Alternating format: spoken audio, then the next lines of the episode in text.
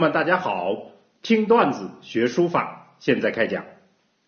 今天我们继续讲书家段子，六书解造字，鸟记写历史。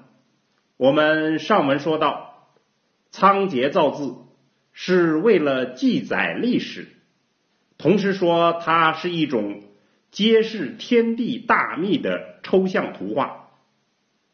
这种抽象图画的创造可是相当的复杂，是一个系统性的工作，绝不是照猫画虎、照葫芦画瓢那么简单。后人把仓颉造字的方法总结为六种，称为六书。我们按照六书的分类来看看，就可以大致体会到仓颉的抽象化创造所包含的高超智慧。第一种就类似于照葫芦画瓢的，如日和月。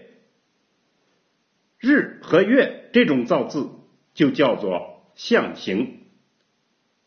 但还有第二种画的是抽象事物，那怎么画呢？就像上和下这种方法称为指示。还有第三种也类似，叫做会意。就像武武装的武和信信用的信就是这样创造，这样就可以创造出大批的字，但是还不够，于是就借读音来创造新的字，这就是第四，如江河这样的字，这就是形声字，这还不够用，于是就创造第五种。转注的方法，如老考，这还不够，又创造了第六种假借。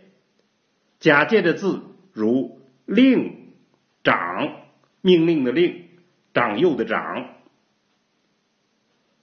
古文字学家唐兰曾经把这六种造字方法概括为三大类，叫象形字。象意字和形声字。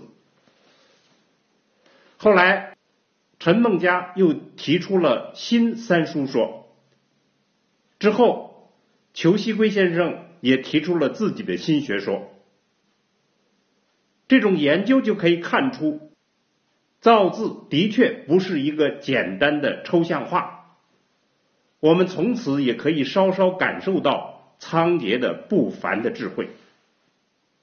甚至可以说，这项工作不是一个人所能够完成的，所以学界就认为仓颉造字只是一个传说，可能仓颉只是个汉字的整理者。那么这样说来，他就更像一个书法家。还有进一步的说法，说仓颉是一个团队，而非个人。这种观点的有力佐证，就是中国历史上没有任何一个神或者圣拥有像仓颉那么众多的墓地。在黄河中下游、河南、陕西、山东，竟然有十几处仓颉的墓，这简直是个奇迹。于是有学者就主张。仓颉造字团队的成员死后以仓颉的名义在各地下葬，就造成了这样一种现象。那么可以说，葬的不是仓颉，而是一种文化现象。这十几处墓地就共同构成了我们汉字的里程碑。无论仓颉是一个人还是一个团队，仓颉就真的。完成了文字的创造，用这么简单的抽象图画描绘了我们这个复杂的大千世界。大家如果有机会，可以去亲自考察一下陕西白水县，那里有一座汉代建的仓颉庙，立着一块清代的仓圣鸟记书碑，黑色的石头上。刻着二十八个古怪的符号，传说这就是仓颉所造的象形文字的本字，这是世界上最早的象形文字。这上面的字是清代白水县的知县叫梁善长他摹写的。相传在秦代，李斯仅认识仓颉鸟迹书的八个字，后来历代也都在研读和识别。我们当代的学者对这二十八个字的破译有很多不同的形式。一般我们认为权威的破译是一九八四年上海书店翻印的宋代王柱《重画阁帖》里的。他们的破译如下：无己甲乙，居首共有，所指列士，士气光明。我们就不用念下去了，大家听着肯定是天书，不知所云。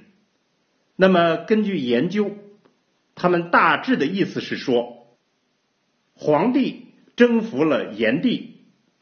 又平定了蚩尤之乱，天下重新恢复安宁，百姓安居乐业，皇帝又成为天下部落首领，就是这样的内容。那么从这个的书法内容和风格来看，基本上符合我们上节讲的代替结绳记录历史。和揭示天地大秘的抽象图画这样的定位，这种书法极为简单抽象，天书一般难以辨认，甲骨文和金文都没有这样的字形。尽管不是远古的真迹，也依稀让我们感受到仓颉时代的风范。正是乘着这种风范。